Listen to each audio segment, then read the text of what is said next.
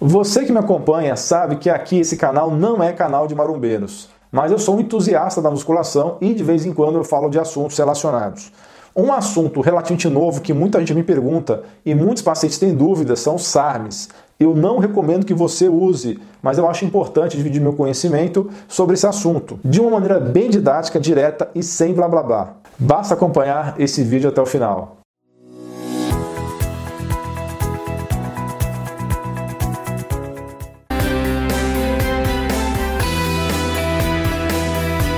Primeira coisa que eu gostaria de te falar é que eu não trabalho com essas drogas, mas como muitos pacientes usaram e usam, eu acabei precisando estudar esse assunto.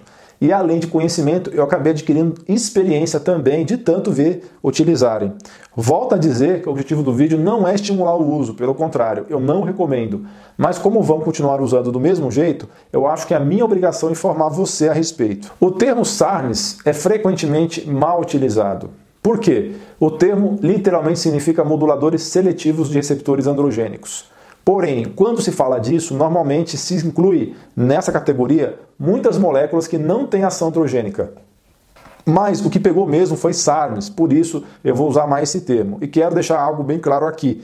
Sei que vai aparecer um monte de comentários de pessoas metidas a entendidas. Se você realmente estudou o assunto minimamente e tem comentários pertinentes para acrescentar, ou se discordar de alguma coisa e souber argumentar de maneira educada e polida, baseada em argumentos em bom português, está mais do que convidado para contribuir. Eu vou adorar ler o seu comentário. Mas se por acaso você for um moleque mimizento e mal educado, não espere resposta, espere bloqueio, ok? Porque eu não tenho paciência para discussão vazia e tenho mais o que fazer. Um assunto tabu até hoje são os tais anabolizantes esteroides, que apesar de serem usados há mais de 70 anos, ainda são muito mistificados pela mídia tem muitos efeitos colaterais importantes, mas que podem ser minimizados se a pessoa sabe o que está fazendo e com acompanhamento médico, além de fazer exames.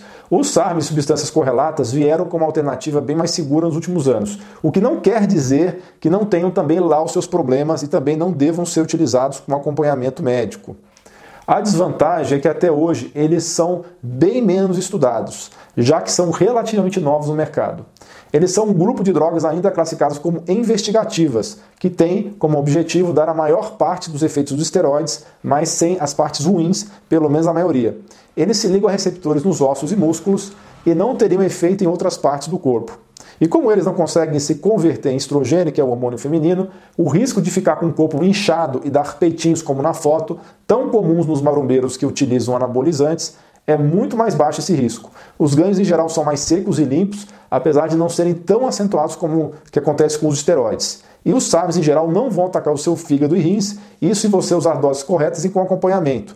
Nos Estados Unidos, até onde eu sei, você compra essas substâncias em sites que vendem drogas experimentais e é quase ilegal lá pelo menos não é liberado para consumo humano. Por isso que naquele país, em geral, não são vendidos em forma de cápsulas. Já no Brasil é diferente. As farmácias de manipulação conseguiram liberação de venda na maioria dos SARMs, mas com receita médica, pelo menos teoricamente. entenda uma coisa, se você usar, não será mais um natural. SARMs é o que você pode chegar mais perto de um esteroide sem de fato usar um.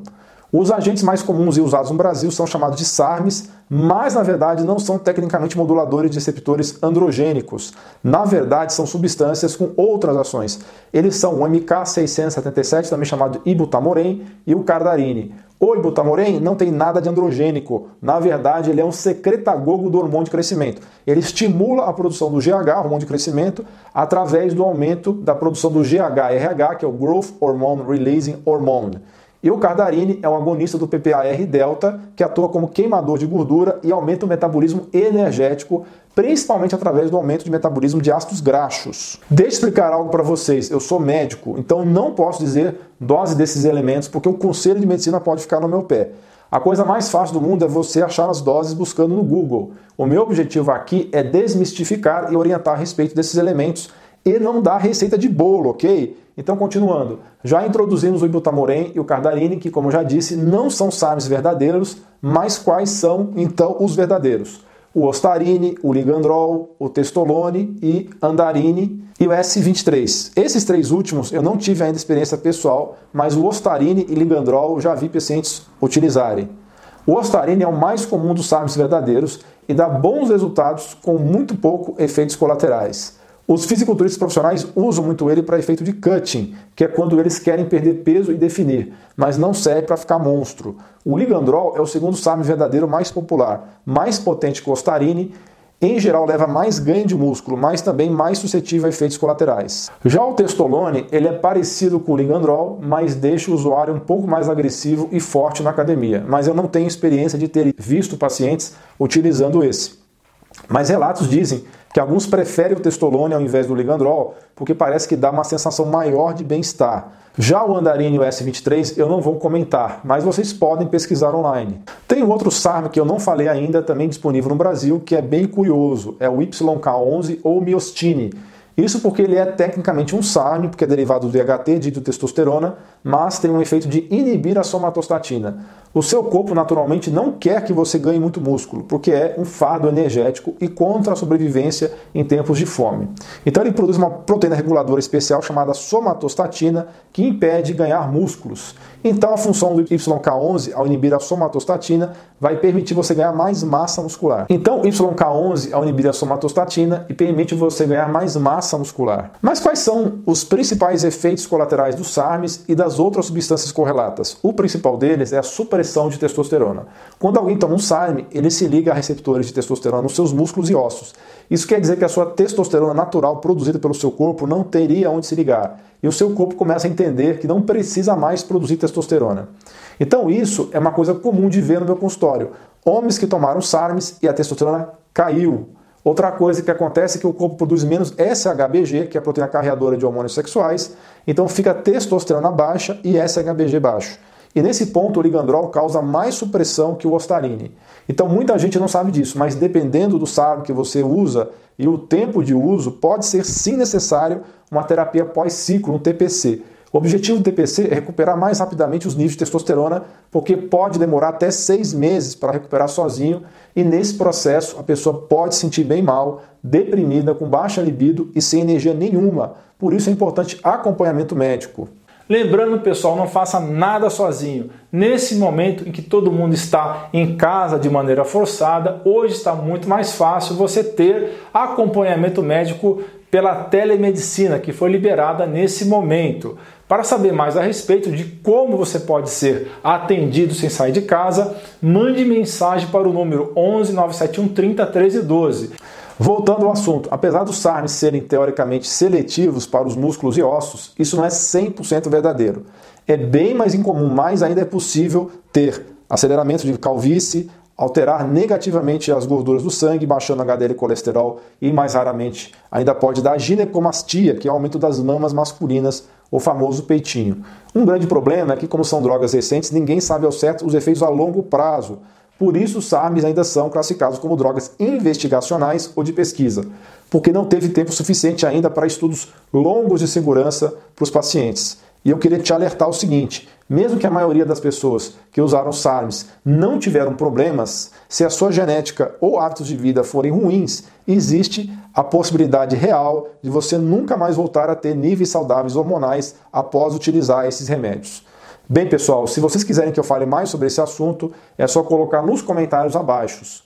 Se esse vídeo tiver mais de 2 mil visualizações nas primeiras 24 horas de exibição e pedidos suficientes nos comentários, eu vou fazer uma série sobre SARMs e afins. Não se esqueça de me seguir no Instagram, arroba e conferir o meu blog artigos.alainuro.com.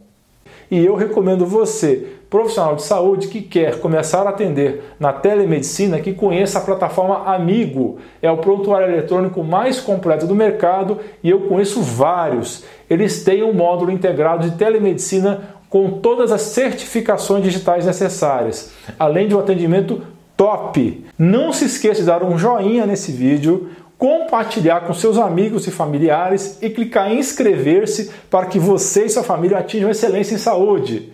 Conheça o grupo de apoiadores. O link está na descrição. Você vai participar de um grupo no WhatsApp para tirar dúvidas. Você também pode participar pelo clube de membros do YouTube. Mas se fizer isso, se clicar no botão abaixo desse vídeo dentro do próprio YouTube, eu preciso que você mande os seus dados por e-mail, ok? Devido às políticas de censura nas redes sociais, o grosso do meu material agora será pelo meu site, canal do Telegram e podcast. Se você gosta do meu material, não tenha preguiça e confira os links na descrição, ok? Você é fera! Um grande abraço e um beijo no seu coração.